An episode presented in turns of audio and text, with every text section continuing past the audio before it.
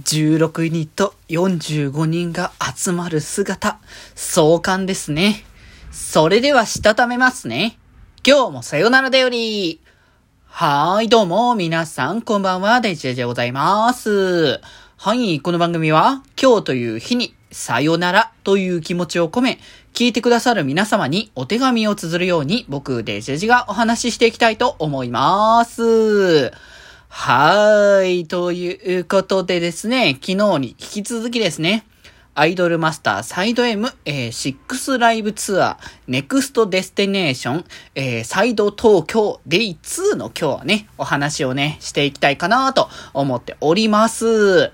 はい。ということでね、まあ、二日目は、まあ、一日目とメンバーがガラリと、まあ、ガラリとというか、一気にま、増えてという感じですね。えー、と、全、えー、最高プロのアイドル10、16ユニットで、えっ、ー、と、数名はいないにせよ45人がね、今後ね、代々木第一体育館にね、集合したということで、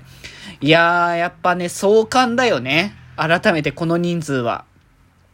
ね、サードライブツアーの、えー、初日の幕張が、15のユニットの46人全員集合っていう状態だったから、あれからまた後年だけの人数が集まれる機会ができたんだっていうのはね、まあ、即づくですし、もう、バッと明るくなって見えた瞬間のこう、これだけの人がいるっていう感じがすごくね、ああ、集まったんだな、とうとう、みたいな感じがして、ね、それだけでも感慨深い。でもやっぱし、この会場にしても、前のね、幕張よりも会場自体は多分大きくなってるはずなんですけど、にしても、それでもやっぱり人数的には、あの、あ、やっぱぎゅうぎゅうだなって感じのね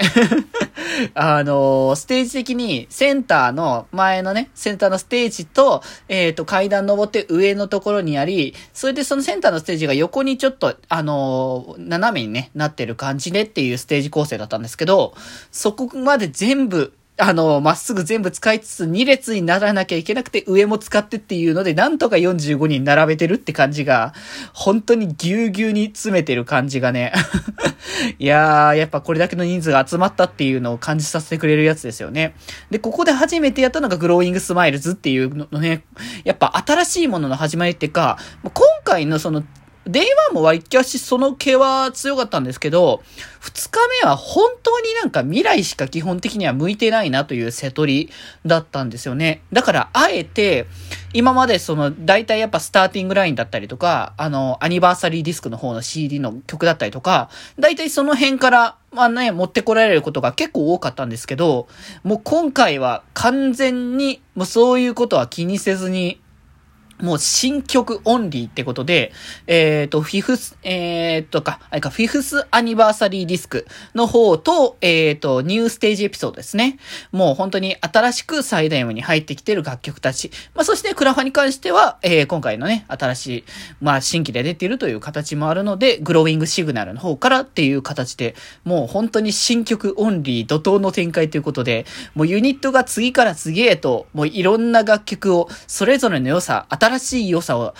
もう、盛りだくさんに持ってくるっていうのが、今回のライブ構成だったなっていうのは感じて、で、まあ、セトリの流れ的には、クラファとドラスタだけが、まあ、2曲。で、あとは、青ののユニット1曲プラス、えー、合同曲でまだね、フィフスアニバでこう、披露できてなかった合同曲2曲分を加えて、で、えー、そこと、まあ、全体曲、等々盛り合わせて24曲のね、ま、盛りだくさん背取りという形で、時間的にもやっぱね、まあ、挨拶の時間も込み込み、MC の時間も込み込みですけど、えー、前日よりも1時間今日、あの、1時間、1時間ぐらいかな？だいたいプラスアルファの時間になってたんで、やっぱ、それだけのね、こう、ボリュームっていうのがあるんだろうなっていうところで、本当にね、一曲一曲、本当にユニットの個性っていうのが本当に一つの、あの、曲に対して、もりもりに込められてるからこそ、本当にいろんな個性が最高プロダクションあるんだなって改めてこれは感じれて、だからこれはそれこそ本当にサードライブツアーの時にもすごく感じたけど、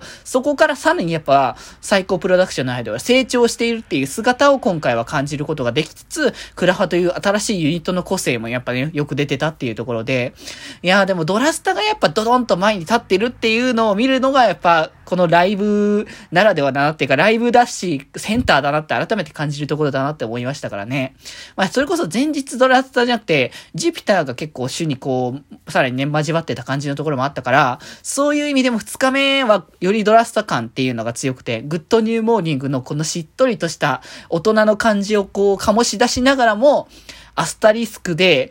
ザ、あの、 SideM というか、まあやっぱ、ドラスタっていうそのセンターでありながら大人っていう部分を存分に出せてる楽曲っていうのが多分 Good New Morning とアスタリスクなんだろうなっていうことは感じる部分で、やっぱアスタリスクは特にそのわけあってアイドルというか、こう、今までこの積み重ねてきたものの、こう、集大成みたいなのね、すごく感じる部分だなっていうのはあるので、本当に、あ、ここで、やっぱドラスターでこう締めてこうやっていくっていう流れとかがね、ああ、なるほどな、やっぱこうだよなっていうところで、で、まあ今回締めで、まあネクストステージを歌っての終わりという形だったので、ああ、やっぱこのね、こう、本来だったら、このライブツアーの締めであったのかなっていうところではあったんですけど、まあでも、なんだろうな、ある種ネクストステージっていうところで、まだまだ最高プロダクションはこれからっていうところもあるので、まあ3月にはプロミ、そして4月には、ね、あのー北海道公演っていうのがね、ありますから、その辺のこともね、あの、またね、楽しみになってくる、期待してくれるなっていう思いがね、いっぱい出てくるので、もう全然正直2日目も語り足りないので、これに関してはまた別日にまたね、お話しさせていただけたら嬉しいかなと思っておりますので、ぜひぜひまたね、ということで、まあ明日はなんかちょっとした総括だったりとか、なんか発表事みたいなのの振り返りみたいなことをして、えー、一応、えー、さよならだよりでの、えー、シックスライブツアーの話はそこまでにしようかなと思っておりますので、えー、ぜひぜひそこまで聞いていただけたら嬉しいかなと思っております。はい、ということで今日はこんなところで、それではまた明日バイバーイ